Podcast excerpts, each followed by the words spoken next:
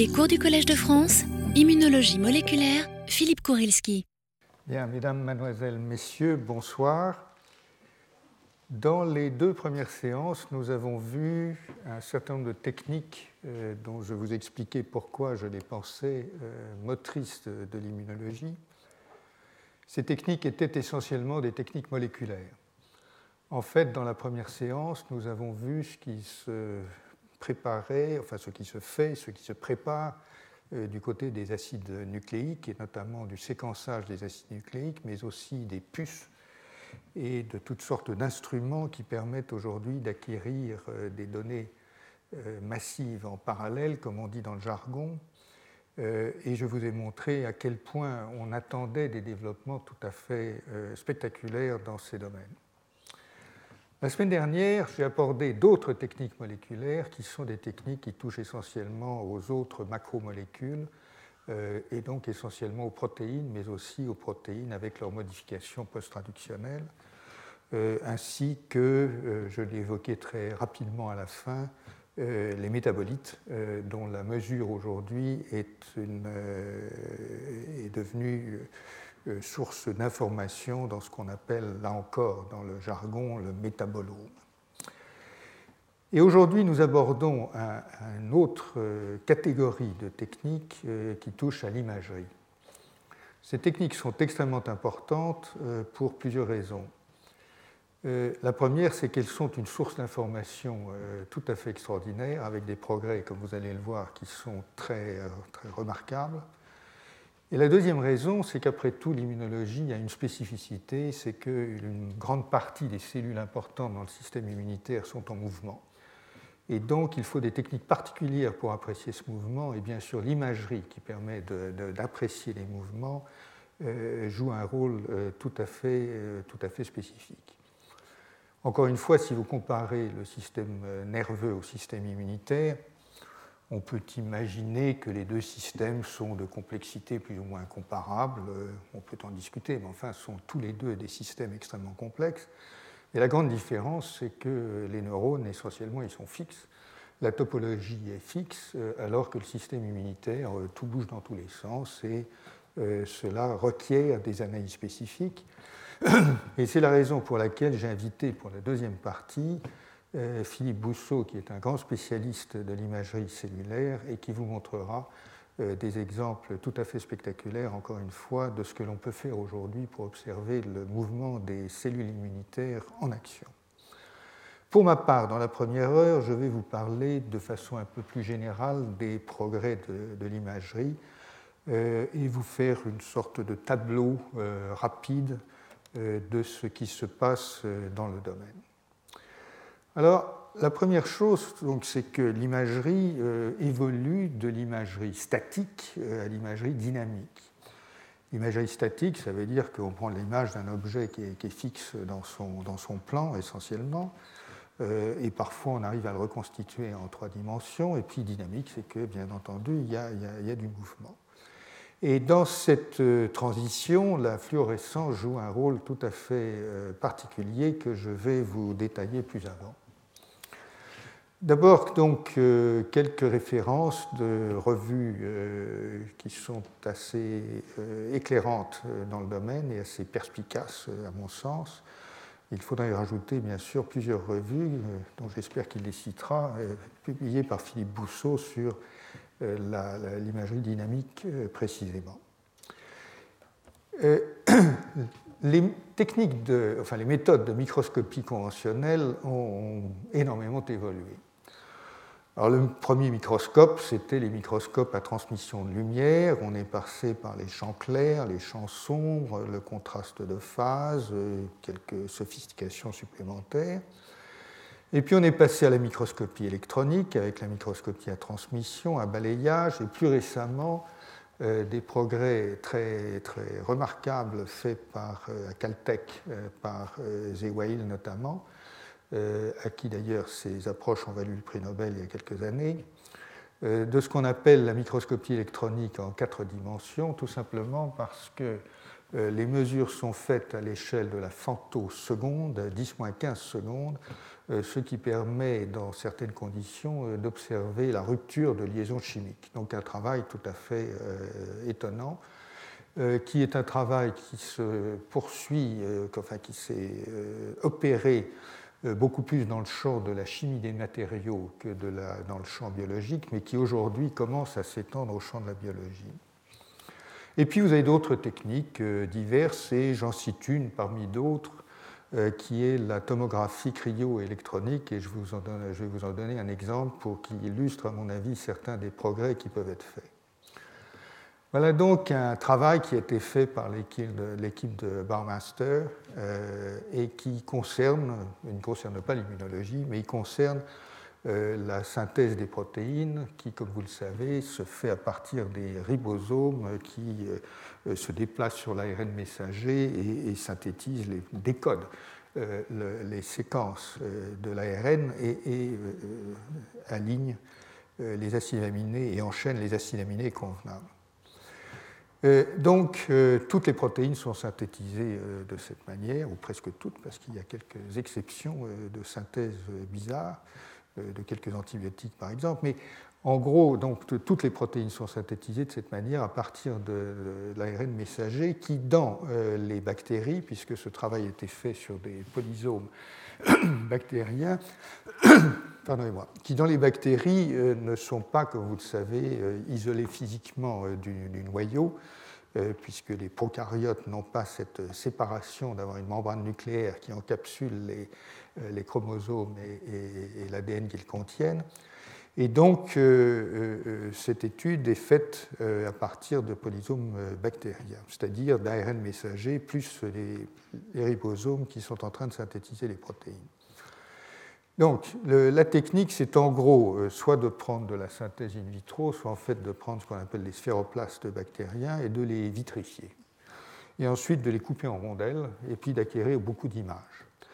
Euh, après quoi, euh, avec pas mal de travail, il faut aligner les images, les reconstruire et de cette façon, on peut ensuite modéliser ce que l'on observe et ce que je vais vous montrer dans un instant.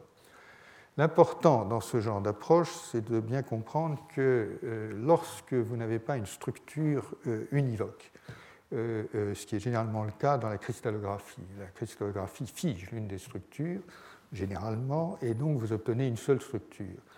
Lorsque vous êtes dans un champ où il y a des, plusieurs possibilités de structures, le fait d'acquérir des séries d'images vous permet ensuite de classer vos images et de déduire qu'il y a plusieurs catégories de structures possibles. Et donc, c'est une manière d'aborder certains problèmes complexes. Et voilà ce que donne euh, cette euh, microscopie électronique sur, sur les polysomes, avec euh, sur votre gauche les images réelles. je, je, dirais un petit peu à quoi ça correspond, mais enfin, en gros, vous voyez les, ribosomes le long de, l'ARN. Vous voyez à droite ici ce que, la reconstruction de la structure de l'ARN qui est en train d'être décodé donc par ces, ribosomes. Et ça, c'est une modélisation qui euh, interprète, si vous voulez, les, structures observées après toutes sortes, encore une fois, de reconstitutions et de, calculs. Euh, euh, qu'est-ce qu'il y a d'intéressant là-dedans? Ben, Ce qui est intéressant, c'est qu'en fait, il y a plusieurs types de structures. deux sont relativement organisées, pseudo-hélicales, pseudo-planaires. Les, autres sont, les autres sont plus variables. Bon. Donc effectivement, on arrive à classer les structures et lorsqu'on modélise ces structures, euh, donc on reprend ce que l'on sait de la structure des ribosomes, ce qui a été obtenu par toutes sortes de techniques, y compris la cristallographie, et on intègre tout ça dans les modèles, et puis on, ajoute ce que vous voyez en vert et en rouge, c'est la modélisation des protéines naissantes. Et effectivement, on apprend quelque chose, non seulement qu'il y a euh, euh, quelques régularité un peu vague, mais quelques régularités de structure. Mais on apprend quelque chose, c'est que dans une très très grande partie des cas, on s'aperçoit que euh, les, structures euh, offrent une régularité cachée qui est celle-ci. Les chaînes naissantes sont en fait espacées au maximum les unes des autres. Et les chaînes naissantes des protéines, puisque chaque ribosome donne naissance à un début de synthèse, ces chaînes naissantes sont donc distanciées au maximum les unes des autres. Et cela vient confirmer une idée ou une hypothèse euh, qui avait été formulée depuis pas mal de temps, à savoir qu'il euh, est important lors de la synthèse des protéines, puisque cette synthèse a lieu séquentiellement le long de l'ARN, il est important que les chaînes naissance ne viennent pas s'agréger les unes aux autres, parce que sinon vous obtenez euh, je ne sais quel fatras moléculaire qui est difficile à distinguer. En fait, ce qui est amusant d'ailleurs, c'est que si vous prenez euh, les ribosomes espacés de un espace, donc euh, adjacent, euh, vous avez une probabilité très faible de rencontre des chaînes naissantes. Si vous avez deux, un espacement de 2, vous avez une probabilité qui reste très faible, et un espacement de 3, vous avez une probabilité qui est, beaucoup plus élevée. Mais ces différences font qu'il y a environ 70 aminoacides de synthétisés dans les chaînes, et à ce moment-là, on peut imaginer que ce qu'on appelle les protéines chaperones viennent prendre en charge euh, les, protéines naissantes pour les conformer correctement.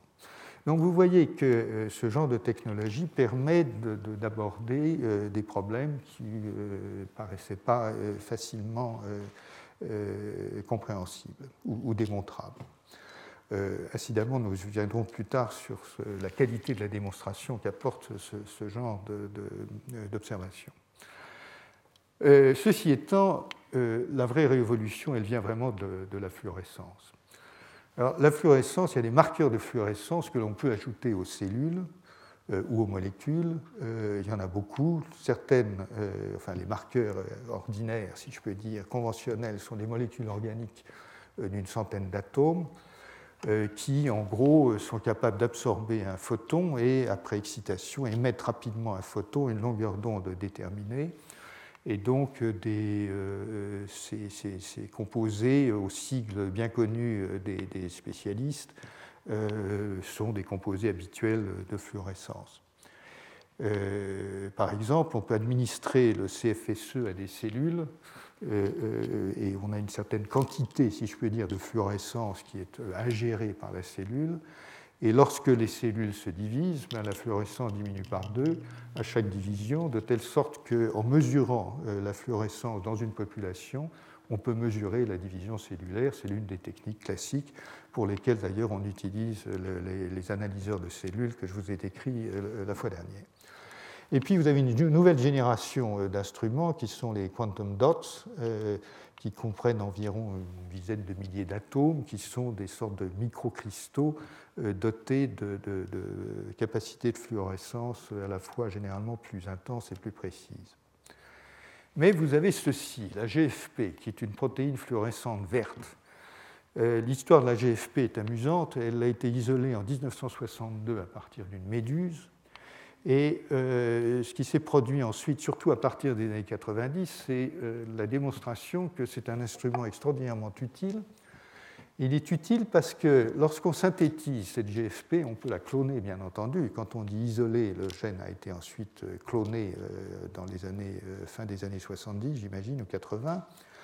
Euh, ensuite, lorsque cette protéine est euh, euh, exprimée dans une bactérie, le ver C. elegans ou de la drosophile, n'importe quoi, ce qui est important, c'est que la protéine se forme spontanément. Ce n'est pas évident. Lorsque vous synthétisez une protéine étrangère dans un, organisme qui n'est pas son organisme d'origine, il n'est pas toujours évident qu'elle adopte immédiatement la conformation correcte. Euh, en tout cas, c'est le cas de la GFP, si bien que vous pouvez introduire le gène qui code dans la GFP dans à peu près n'importe quoi et ça fait de la GFP. Donc euh, c'est évidemment très, très commode euh, d'emploi. Et puis, à partir de 1998, on a commencé à améliorer la, GFP et, par mutagénèse, à trouver des mutants de la GFP qui ont des substitutions d'un acide aminé ou de deux acides aminés, ça dépend, et qui ont permis euh, de transformer cette GFP en, d'autres protéines qui cette fois émettent dans d'autres couleurs, du, bleu au, jaune. En plus, euh, dans la fin des années 90, on s'est mis à isoler d'autres protéines de type GFP à partir de toutes sortes d'organismes, méduses, coraux, anémones de mer, de telle sorte qu'aujourd'hui, on a une palette de protéines GFP qui est relativement étendue. La GFP elle-même est une protéine de 238 acides aminés qui a une structure en tonneaux à l'intérieur desquels euh, quelques acides aminés composent le, chromophore fluorescent. Et euh, bien entendu, donc par ingénierie génétique, c'est ce que j'ai commencé à vous, indiquer, euh, on peut utiliser cette, cette, protéine pour avoir un marqueur fluorescent qui cette fois est un marqueur génétique interne plutôt qu'une molécule qui est ajoutée de l'extérieur. En d'autres termes, si vous prenez je ne sais quelle cellule euh, ou même souris euh, dans laquelle vous introduisez le gène qui code pour la GFP, vous obtenez, s'agissant d'une souris, ce que je vous ai montré la, dernière fois et ce que vous trouvez euh, sur Internet très facilement, des souris vertes, fluorescentes. elles sont complètement vertes si on, on, a intégré la GFP dans un gène qui était ubiquitaire, exprimé partout ou alors elles ont uniquement les oreilles vertes si on a euh, intégré le gène, de la GFP euh, sous contrôle d'un gène qui s'exprime dans l'oreille, etc. etc. Euh, une autre application de la GFP que je vous montrerai, c'est que ça permet également de faire des biosenseurs qui sont très, très, très importants. Donc voilà le découvreur de la GFP en 1962, et voilà la structure en tonnelet avec 11 feuillets euh, de la, de la GFP, et au centre le chromophore qui est donc euh, produit par euh, un certain nombre d'acides aminés, notamment une tyrosine et une glycine, qui viennent interrompre l'hélice et fabriquer ce, chromophore. Il faut vous dire que l'importance de la GFP est devenue telle que, comme dans le cas des, un petit peu comme dans le cas des anticorps que je vous ai décrit la dernière fois, euh, il y a un travail énorme d'ingénierie, euh, un travail considérable d'ingénierie euh, qui s'est produit pour améliorer les propriétés de cette molécule. Par exemple, ben, la, GFP est souvent oligomérique, enfin certaines GFP, puisque c'est une famille de molécules, Certaines GFP sont oligomériques, donc elles s'agrègent, donc c'est plus compliqué. Donc on fait de la mutagénèse pour obtenir des GFP qui ne s'agrègent plus et qui sont des monomères. Euh, on peut également euh, euh, mutagéniser, comme je l'ai dit, pour optimiser la fluorescence. Et donc, alors que la, GFP initiale absorbait dans ces longueurs d'onde et émettait à 508, on a aujourd'hui des GFP qui, euh, émettent dans, euh, beaucoup d'autres longueurs d'onde. On a une EGFP Enhanced GFP qui a des propriétés euh, d'émission plus pointues et plus fortes. On a des dizaines de variants de la GFP qui émettent maintenant dans d'autres longueurs d'onde et jusqu'à 650 nanomètres. On a des GFP dans lesquels on peut contrôler le temps de maturation, c'est-à-dire que le temps, requis euh, pour que la molécule s'organise et devienne fluorescente après la synthèse. C'est un paramètre important si vous le voulez mesurer des, paramètres cinétiques. Si elle met une heure à se conformer correctement, ce n'est pas la même chose que si elle met quelques minutes, et donc euh, il y a des améliorations possibles de, ce point de vue-là. Et euh, vous avez aussi des variants photocommutables dont je parlerai dans un, un peu plus tard. Euh, aujourd'hui, donc, euh, on peut imager au moins cinq protéines simultanément, c'est-à-dire qu'on peut avoir au moins cinq couleurs simultanées, c'est-à-dire que l'on peut, dans une même cellule, euh, introduire par transfection, par les techniques habituelles, cinq marqueurs colorés différents de façon à imager cinq phénomènes simultanément. Et donc, c'est un progrès qui est, important. On va en reparler dans, un instant. En fait, il y a beaucoup plus de couleurs que ça. Et là encore, si vous allez sur Internet, vous verrez un superbe tableau euh, qui représente, euh, je crois, la plage de San Francisco, qui a été constituée avec des bactéries fluorescentes de, différentes couleurs et que les chercheurs se sont amusés à composer donc, dans une, œuvre euh, artistique un petit peu élémentaire. Alors, euh, ce n'est pas le tout, bien sûr, d'avoir un marqueur fluorescent ou des marqueurs fluorescents. Euh, il faut les détecter. Et là, il y a beaucoup de, technologies qui repère, si vous voulez, les deux grandes catégories de marqueurs que sont aujourd'hui la GFP et les quantum dots, et que la technique la plus conventionnelle, si je peux dire, est la microscopie confocale. Et je vais vous dire quelques mots de la microscopie à deux photons, sachant que Philippe Bousseau vous en dira, vous en dira beaucoup plus. Le point important, euh, c'est que notamment par la technique génétique, c'est-à-dire l'introduction du gène de la GFP ou d'un gène de GFP ou de plusieurs gènes de GFP, eh bien, vous pouvez imaginer ce qui se passe dans une cellule ou dans un tissu vivant. Évidemment, ce n'est pas la même chose en microscopie électronique où les, objets sont, fixés. Et donc, euh, euh, l'importance de, ces technologies, c'est effectivement ça, c'est que vous, vous introduisez la GFP dans une cellule ou dans un organisme vivant et euh, vous pouvez ensuite imager ce qui se passe dans les processus et le faire lorsque c'est dynamique euh, en temps réel avec des caméras qui filment ce qui se passe et puis ensuite vous, vous, interprétez euh, ce, que, ce que vous observez. Alors, voilà à quoi ressemble un microscope à deux photons, et j'ai mis ces diapos pour essayer de rendre jaloux mon, mon collègue Philippe Bousseau, parce que ça, c'est le dernier appareil que nous avons acquis à Singapour, en fait, et qui est apparemment un des tout, derniers appareils euh, produits, ou même l'appareil, paraît-il, pour, quelques semaines probablement, euh, le plus perfectionné qui ait euh, aujourd'hui sur la planète, paraît-il. en tout cas, les caractéristiques de, la microscopie de ou multiphotons, c'est que ça permet d'imager des tissus relativement profonds, c'est un point très important. Ça peut descendre à 200, quelques centaines de, micromètres, si vous voulez, au-dessous de la, surface. Donc on, peut travailler à une certaine profondeur. Enfin, vous ne pouvez pas travailler beaucoup plus profond que ça. Et donc ça laisse de côté toute une série de, phénomènes que l'on voudrait bien observer. Euh, comme les temps d'imagerie sont assez longs dans la technologie de ou multiphotons, euh, la, la phototoxicité est faible.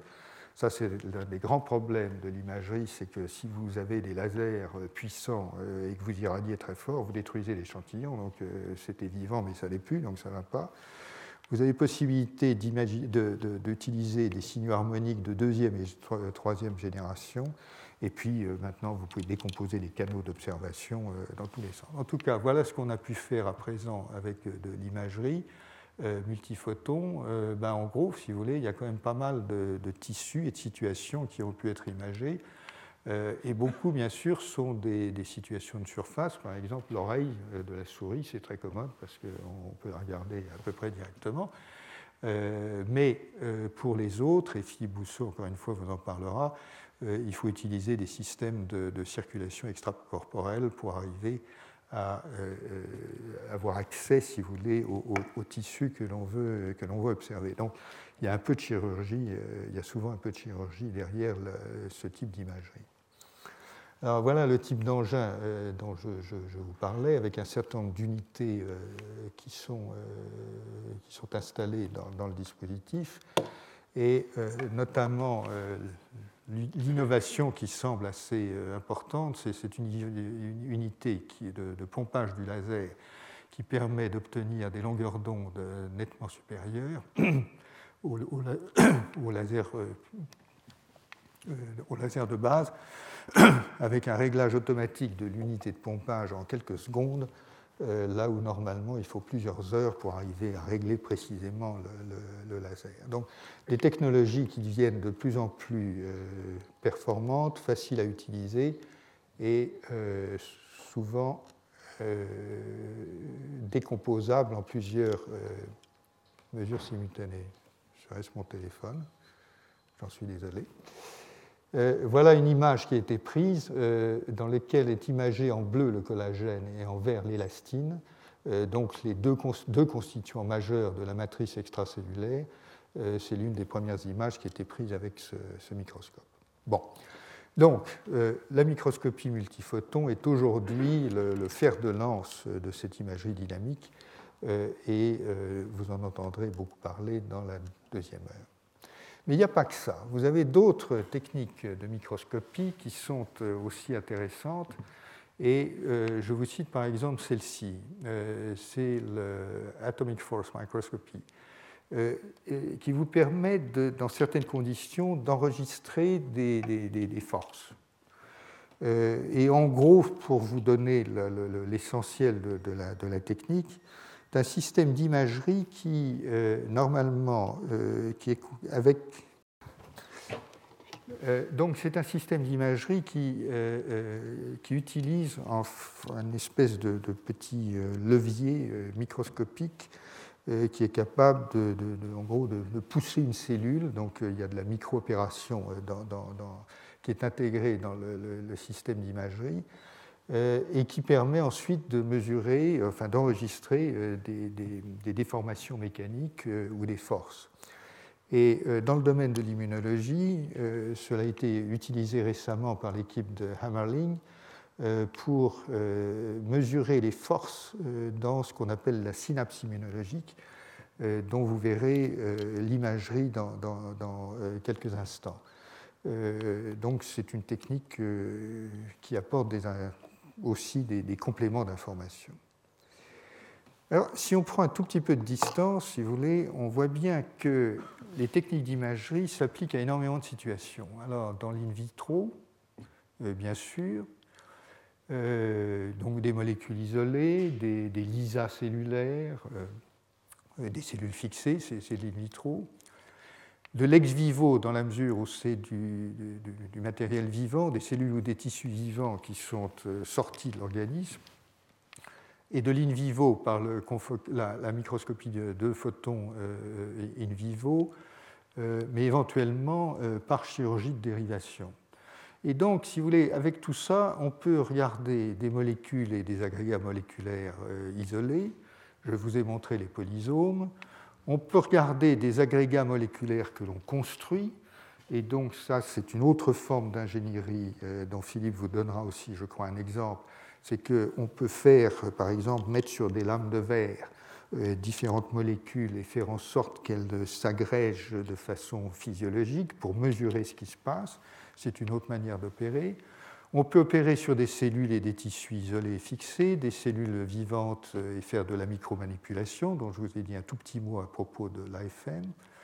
On peut opérer sur des tissus vivants. Comme je vous l'ai dit, de temps en temps, il faut de la chirurgie de dérivation.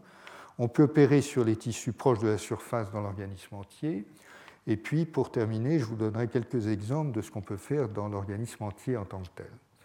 Donc vous voyez qu'il y a un spectre considérable euh, d'approches euh, pour l'imagerie et de situations dans lesquelles on peut euh, utiliser l'imagerie. Mais ceci étant, quelques, quelques remarques sur les problèmes d'objectivation et de quantification. Euh, je vous l'avais dit en introduction de ce cours, euh, l'espèce de slogan qui circule que voir c'est croire est une, bêtise scientifique à mes yeux, euh, parce que justement le problème c'est bien de, qualifier l'information et de l'objectiver de façon à en avoir des éléments de preuve. Et donc, quand vous avez des images, évidemment, il faut déjà être capable de les interpréter généralement fonctionnellement. Vous avez deux types d'interprétation, si on veut, une interprétation structurale, mais souvent ce que l'on cherche, bien sûr, c'est l'interprétation fonctionnelle, comment ça marche. Et donc, vous avez un, problème d'extrapolation de ce que vous voyez, de ce que vous interprétez, euh, à une hypothèse fonctionnelle qui est plus ou moins rigoureusement prouvée. Vous avez aussi des limitations statistiques, parce que ce n'est pas à partir d'une seule image que vous pouvez conclure euh, l'existence d'un phénomène. Et euh, le problème du biais dans le choix euh, des images est également un, problème euh, réel. Vous avez d'autres problèmes qui sont liés à la, modélisation, qui deviennent plus techniques cette fois, qui sont liés à la modélisation. Parce que finalement, vous avez des structures qui sont imagées. en fait, les images deviennent des modèles plus que des images. Et on en verra des exemples. Et donc, il y a toutes sortes de problèmes techniques euh, d'informatique euh, liés à la, reconstruction des images, à la reconnaissance des formes, sur, lesquels je passe euh, bien évidemment. Vous avez d'autres problèmes qui sont là encore de, suivi dynamique en trois dimensions et de modèles morphodynamiques qui sont capables d'interpréter ou de modéliser plus exactement ce qui est observé maintenant dans des systèmes dynamiques. Vous avez là encore énormément d'images accumulées pour imager ce qui théoriquement représente un seul phénomène. Et je pense que beaucoup de spécialistes sont d'accord pour dire qu'on manque, là encore, euh, comme dans beaucoup de secteurs de la biologie, à vrai dire, on manque de, de, capacité de modélisation, de mathématiques et peut-être de pouvoir informatique euh, dans certaines situations pour, euh, réaliser certaines études. Ce n'est pas pour dire incidemment que les mathématiques sont la clé de la biologie, mais il, est clair que dans certaines situations, il, faut être capable d'intégrer les, les, informations et de les modéliser. Si l'on quitte maintenant, euh, si l'on essaie d'aller dans le domaine plutôt euh, moléculaire, euh, il y a des progrès très très importants au niveau de la microscopie de fluorescence dite super résolution. Et je vous recommande particulièrement cette revue de Stefan Hell de Göttingen qui me parut extrêmement bien rédigée et bien pensée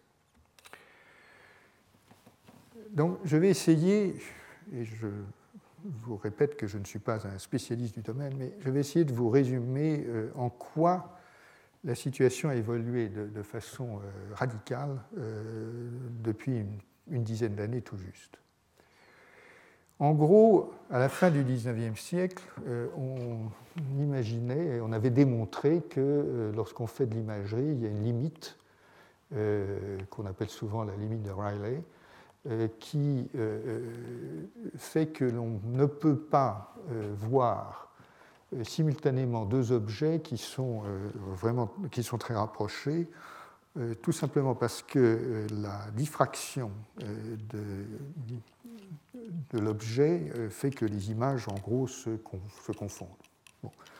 Et dans les conditions de microscopie habituelles, on admettait que des tâches d'environ 200 euh, nanomètres de diamètre, euh, distante euh, de 400 à 700 nanomètres, était la limite de ce qui était observable dans l'état des, technologies. Alors, à partir, bien entendu, beaucoup de chercheurs ont essayé de, faire sauter cette, limite. Et la première voie qui a été prise dans les années 90, ça a été d'améliorer la, résolution par la focalisation. Donc en disant on va focaliser le faisceau de façon beaucoup plus étroite et essayer de faire en sorte qu'on arrive à distinguer euh, euh, des tâches plus proches, à la fois plus fines et plus proches que, cela. Euh, et ça donnait ce qu'on appelle la, focalisation par champ proche. la microscopie habituelle étant une microscopie de, champ lointain. Et de cette façon-là, on a gagné un facteur 6 ou 7 en gros, euh, et donc la limite avait commencé à, être ébranlée. Et en fait, en 2000 euh, environ, hein, à partir donc il dizaine d'années, euh, la barrière de diffraction a été éliminée d'une manière complètement différente. On est revenu en fait à la microscopie en champ lointain, mais au fond du fond, le, changement conceptuel a été non pas d'essayer de confiner la lumière avec des faisceaux plus précis, etc., mais de confiner les états de fluorescence des, des, molécules que l'on voulait observer. Donc c'est une transition conceptuelle, on passe de la lumière à l'objet, et dans l'objet, on essaie de confiner les, états de fluorescence de façon à les, isoler euh, de la manière que je vais essayer de vous décrire maintenant. Prenez une série d'objets, donc de petites dimensions, inférieures à 200 nanomètres de diamètre, disons, et plus proches de, ces 200, enfin plus que 200 nanomètres. Imaginez qu'ils aient des couleurs différentes.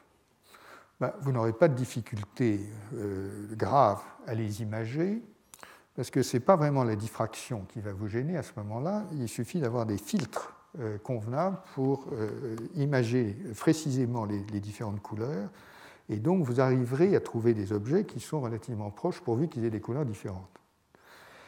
Euh, et l'idée qui s'est imposée au cours du temps, mais, très récemment, est, de dire, mais si on n'a qu'une couleur, en fait, ce qu'il faut arriver à faire, c'est étaler dans le temps euh, l'imagerie par des commutations de fluorescence. C'est-à-dire que si vous avez deux molécules proches, l'une fluoresce à un moment donné et l'autre ne fluoresce pas, vous pouvez imager.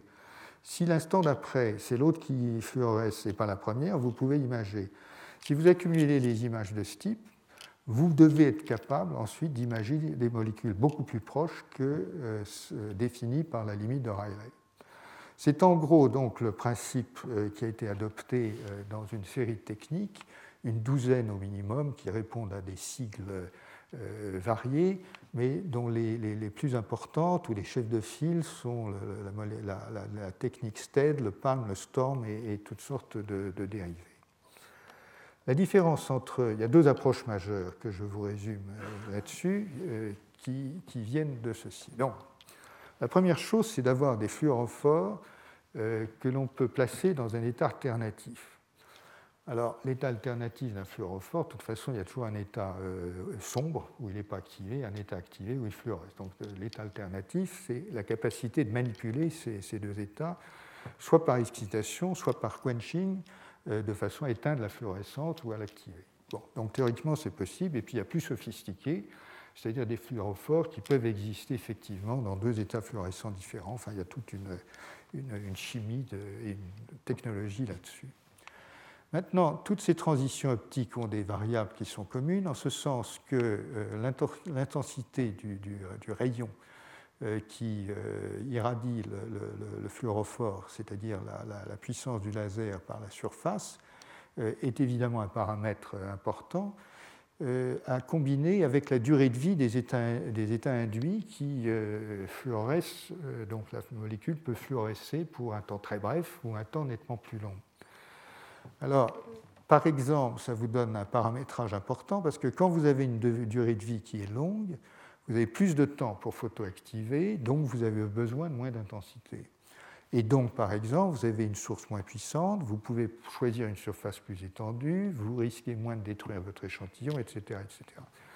Donc, vous dire simplement que, un, il faut des fluorophores euh, commutables, et savoir commuter les fluorophores, et deux, euh, on peut à ce moment-là essayer d'ajuster les paramètres en fonction des situations pour euh, euh, observer au mieux ce que l'on souhaite observer.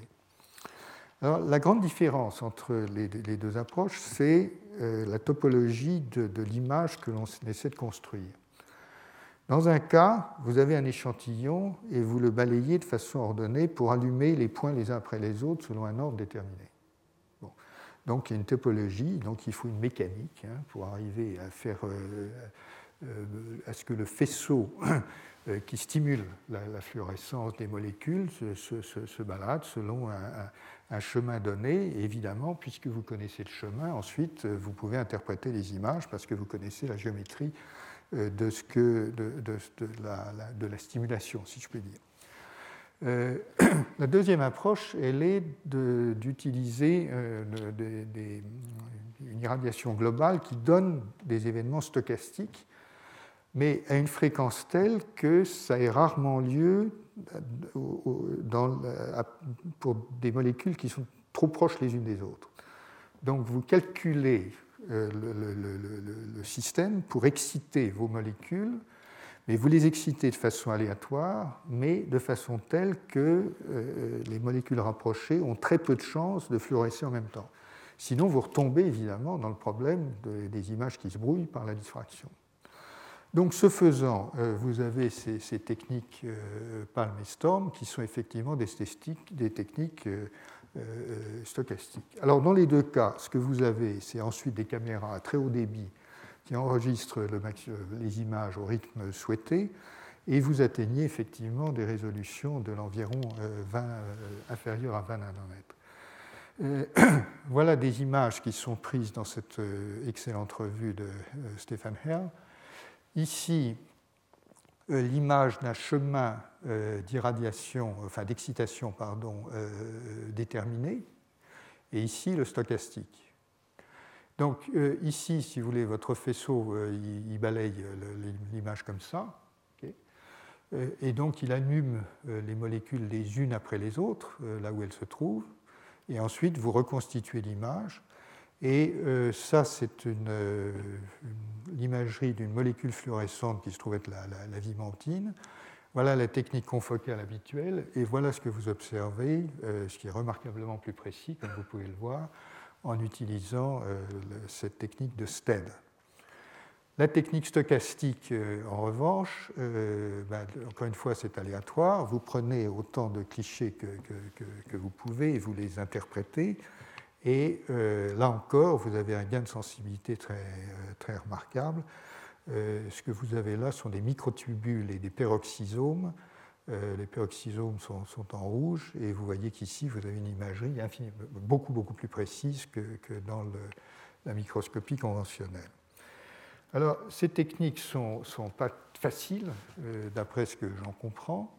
Chacune a ses inconvénients, chacune euh, a euh, ses, avantages. Dans le mode stochastique, évidemment, vous avez le problème des molécules trop rapprochées. Dans le mode de balayage organisé, vous avez le problème d'une optique sophistiquée, plus sophistiquée, semble-t-il, mais l'interprétation est plus sûre. Mais vous avez toutes sortes d'autres problèmes. Par exemple, quand vous avez euh, vous regardez quelque chose, vous cherchez à imager un échantillon dans lequel il y a beaucoup d'espaces vides. Évidemment, quand vous avez euh, votre technique STED qui passe beaucoup de temps à balayer des espaces vides, vous perdez du temps, si j'ose dire, et du temps de machine et du temps d'acquisition de données. Euh, vous l'en perdez moins lorsque vous imagez la totalité de façon stochastique. Euh, vous avez d'autres problèmes qui sont liés au fait que les, fluorophores qui, sont utilisés, euh, par construction, si je peux dire, ils ont des chances de fonctionner plusieurs fois. Donc il faut qu'ils soient commutables plusieurs fois. Et il apparaît, ce que j'ignorais totalement à vrai dire, que les fluorophores se fatiguent et qu'au bout d'un certain nombre de fois, ça ne marche plus aussi bien. Et puis vous avez toutes sortes de problèmes liés à la linéarité et la non-linéarité. Enfin, vous avez beaucoup de problèmes euh, sur des techniques donc, qui sont euh, aujourd'hui très, très sophistiquées et euh, très, assez compliquées à mettre en œuvre. Mais comme vous le verrez, qui donnent des résultats tout à fait remarquables. Là encore, un peu de prudence. Euh, il y a beaucoup de difficultés possibles et d'artefacts dans ce genre d'approche.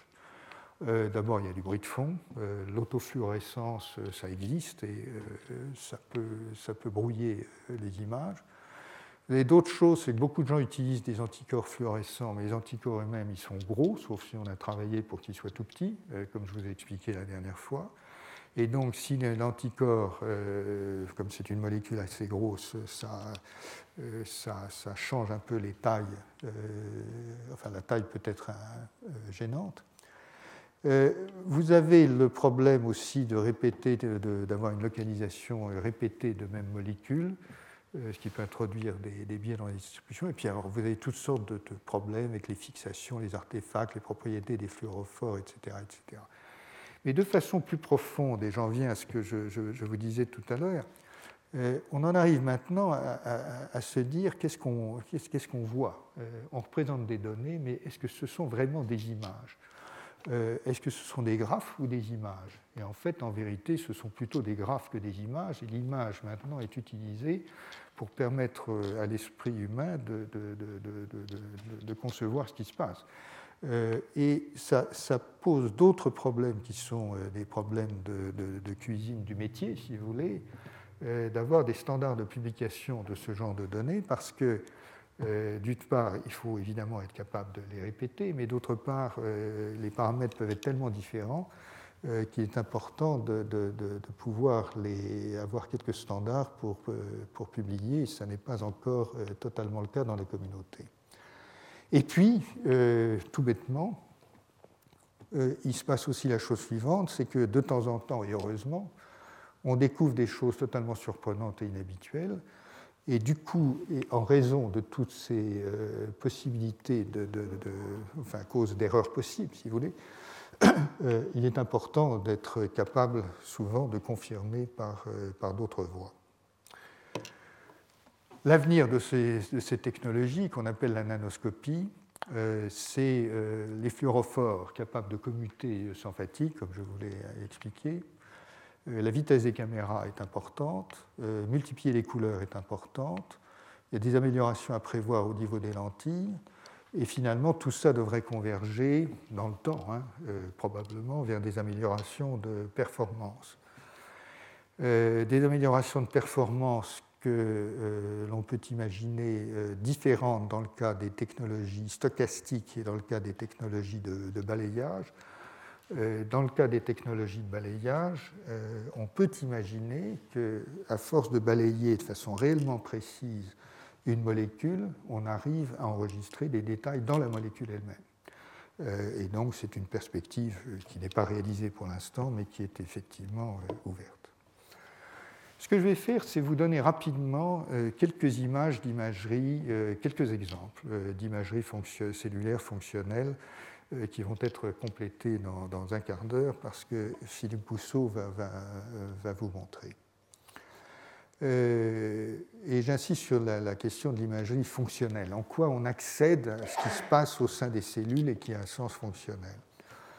Alors, par exemple, vous savez que le, calcium, euh, les flux de calcium jouent un rôle très important euh, dans les signalisations cellulaires. Et il y a plusieurs techniques qui ont été mises au point pour, pour détecter ces flux de calcium. Je vous donne juste un principe qu'on va retrouver plusieurs fois, euh, qui vous montre comment ces biosenseurs, dont je, dirai un, mot de, plus tout à l'heure, euh, comment ces biosenseurs peuvent fonctionner. Euh, une des choses qui a été faite, c'était de couper la GFP en deux, en gros. Chacune des deux moitiés ne fluoresce pas. Mais si vous mettez les deux moitiés ensemble, ça fluoresce. Donc, dès le moment où vous avez quelque chose euh, qui régule l'association des deux moitiés, vous avez quelque chose qui est de l'ordre d'un biosenseur capable d'enregistrer euh, ce qui se passe à l'intérieur de la cellule. Donc ça, c'est le principe par lequel euh, on, peut fabriquer un certain nombre de, biosenseurs, et donc notamment celui, un des biosenseurs qui permet de mesurer les, flux calciques. J'ai euh, trouvé ces images très intéressantes. On arrive à voir une seule molécule d'ARN messager à l'intérieur des cellules. Comment on fait? Euh, Eh bien, on prend euh, dans une des techniques, parce qu'il y a plusieurs techniques possibles, dans l'une des techniques, on prend une protéine d'un bactériophage. Alors ça, c'est le, zoo moléculaire de la biologie. Et donc vous avez un bactériophage qui s'appelle MS2 et la protéine de la tête du bactériophage, une protéine de la tête, pardon, reconnaît de façon très spécifique une structure euh, de l'ARN qui est en épingle à cheveux. C'est une épingle à cheveux, voilà. Euh, mais comme je vous l'ai montré avec les aptamères euh, la dernière fois, l'avant-dernière fois, pardon, l'ARN peut avoir des structures extrêmement précises et donc il y a des protéines qui reconnaissent très précisément ces structures tout à fait précises. Donc tel est le' de la protéine euh, du phage MS2. Et euh, ce qui a été fait, c'est de bricoler génétiquement l'extrémité 3' euh, des ARN messagers qui comportent des séquences non codantes. Donc dans un ARN messager, vous avez le bout 5', puis ensuite vous avez la séquence qui code pour la protéine, et puis il y a encore une petite queue derrière. Et là-dedans, on peut mettre un peu ce qu'on veut parce que ça ne fait pas de mal à la synthèse.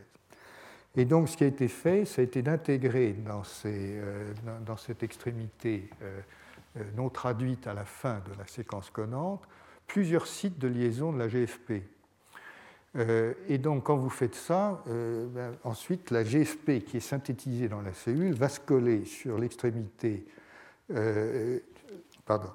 La GFP couplée à la protéine MS2 dont je vous ai parlé reconnaît ces épingles à cheveux, va se fixer sur les épingles à cheveux et du coup l'ARN messager euh, se trouve marqué euh, par la, protéine fluorescente et donc on arrive à l'observer comme on arrive à l'observer ici, mais c'est encore plus impressionnant sur ces clichés-là parce que là, vous avez euh, l'imagerie d'une seule molécule d'ARN messager et pour arriver à cela, on a mis 96 épingles à cheveux dans l'extrémité 3' euh, non codante de l'ARN messager. Et donc vous avez 96 molécules de GFP qui viennent se coller là-dessus. Et du coup, ça donne un signal de fluorescence qui est suffisamment fort pour être détecté et permettre non seulement de détecter la molécule, mais de suivre son trajet à l'intérieur de la cellule euh, pendant un certain temps. Donc on arrive à imager une seule molécule d'ARN messager dans les cellules. Bien entendu, c'est une sorte d'acrobatie, mais ça montre bien que c'est faisable. D'autres techniques sont en cours d'élaboration, et notamment, il y a une voie euh, intéressante qui se développera peut-être, euh, qui est de, maintenant fabriquer des aptamères qui sont capables de changer les capacités de fluorescence de molécules et donc de, régler tout ça par des aptamères plutôt que par des protéines comme la protéine MS2. Bon, alors, des biosenseurs, euh, comme je vous l'ai dit, il y, en a, il, y en a, il y en a, beaucoup. Euh, il y en a qui détectent euh, l'apoptose, par exemple, et je crois que Philippe va en parler. mais vous avez d'autres choses. Par exemple, vous avez dans la cellule quelque chose qui est un indicateur important de l'état métabolique de la cellule, c'est le rapport ATP sur ADP. Donc l'adénosine triphosphate versus adénosine diphosphate, pour, beaucoup de raisons. Euh, comment est-ce qu'on fait ça? Eh bien, euh, on peut par exemple prendre une protéine qui vient d'une obscure bactérie, euh, et cette protéine s'appelle GLNK1, et c'est une protéine qui lie l'ATP, et lorsqu'elle lie l'ATP, elle change considérablement de structure. Et donc, là encore, l'ingénierie a consisté à coupler ça avec la GFP de telle sorte que dans un état donné de la structure de cette protéine indicatrice, qui elle reconnaît, euh, l'ATP ou est reconnue par l'ATP, euh, donc dans un cas, la, la, conformation pardon, ne permet pas à la GFP de fluorescer, et dans l'autre cas, la, GFP fluoresce, de telle sorte qu'effectivement, on peut enregistrer euh, non pas la quantité d'ATP, mais le rapport ATP sur ADP en l'espèce, à l'intérieur des cellules. Et donc on peut faire pareil avec l'apoptose, avec des indicateurs comme l'annexine, etc. etc. Euh, rapidement, euh, je voudrais vous donner, euh, mais, très rapidement, le genre de découverte que l'on peut faire avec l'imagerie, parce que je pense qu'on n'aurait jamais fait ce type de découverte si on n'avait pas simplement regardé ce qui se passe. de façon surprenante, pour moi en tout cas, beaucoup de cellules se connectent par des nanotubes. Alors, donc, euh, il y a une communication cellulaire, à mon sens, plus, importante, possiblement plus importante que ce que personnellement j'imaginais, par des, tubes extrêmement fins, assez longs, qui peuvent s'établir entre cellules.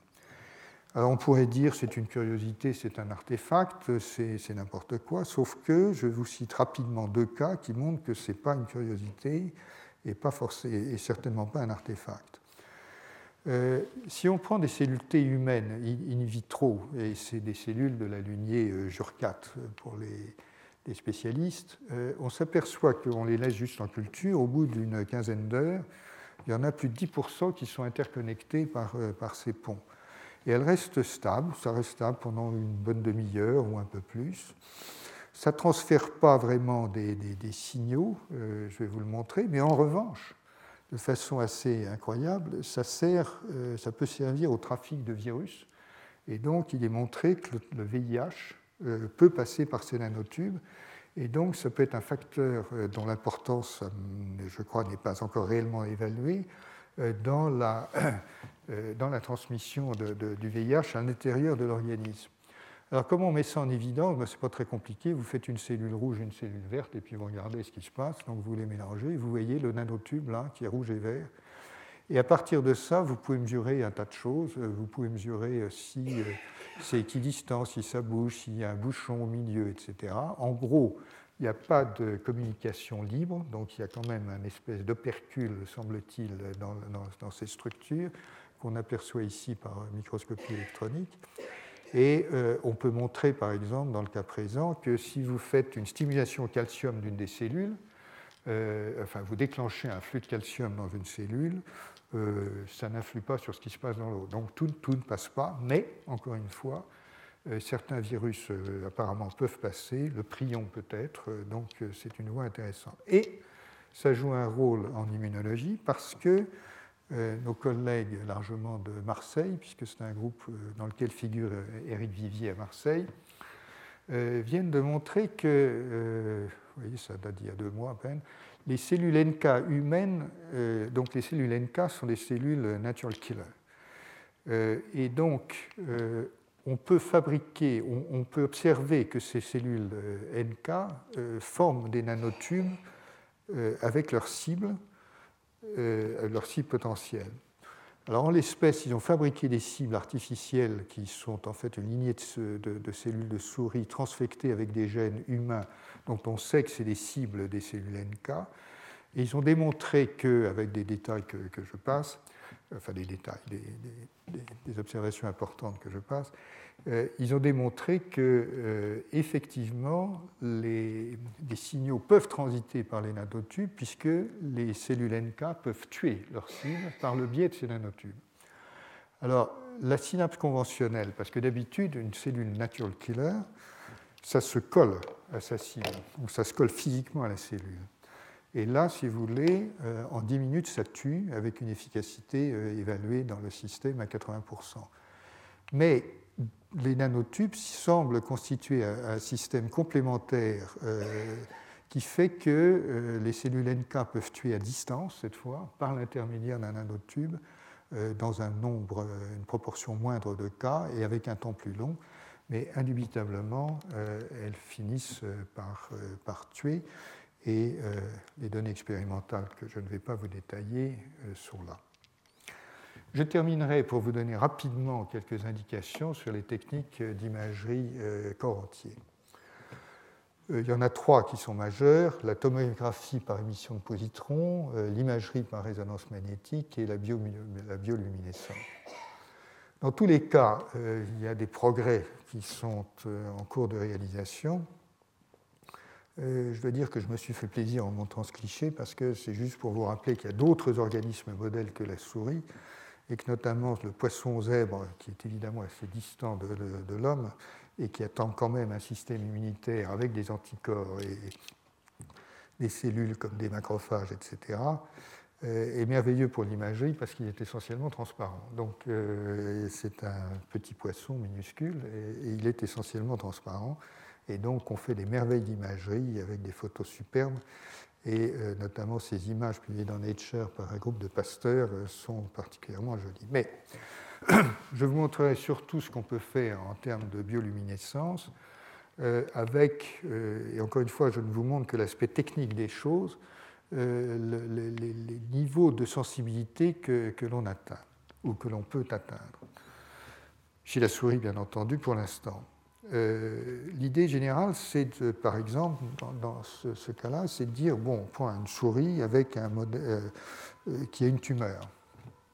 Et donc ensuite, on voudrait injecter des cellules T et voir si elles vont rejoindre la tumeur, et donc si elles ont un tropisme pour la tumeur, dès lors, bien entendu, qu'elles sont spécifiques d'un antigène tumoral.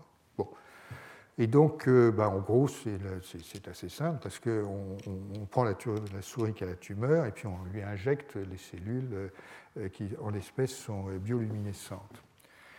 Euh, ce qui a été fait dans ce travail, c'est de montrer qu'en travaillant un petit peu, on arrive à voir jusqu'à 10 cellules. dans la souris, corps entier cette fois, et que dans certaines conditions, ces cellules T spécifiques rejoignent la tumeur. Comment est-ce qu'on fait pour en arriver là? C'est vraiment tout bête et méchant. C'est de l'optimisation de l'expression du gène de, de, la luciférase euh, qui est utilisée euh, dans ce cas précis.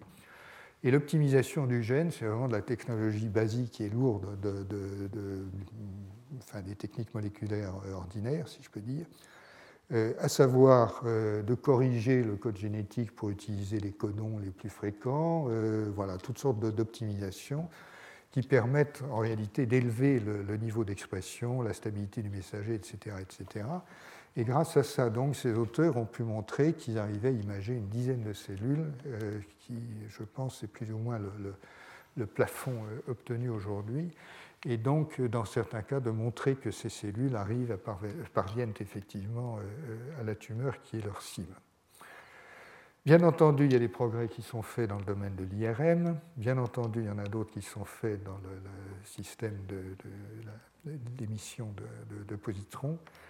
Et euh, j'en aurais terminé ici en soulignant que les progrès d'imagerie dont je vous ai parlé sont essentiellement obtenus chez la souris. Et en soulignant ce que nous discuterons dans les semaines qui viennent, ce que l'on peut faire chez l'homme, parce que les très belles expériences que vous allez voir par Philippe Bousseau euh, sont toutes faites chez la souris et les techniques équivalentes ne sont pas vraiment disponibles pour travailler chez l'homme.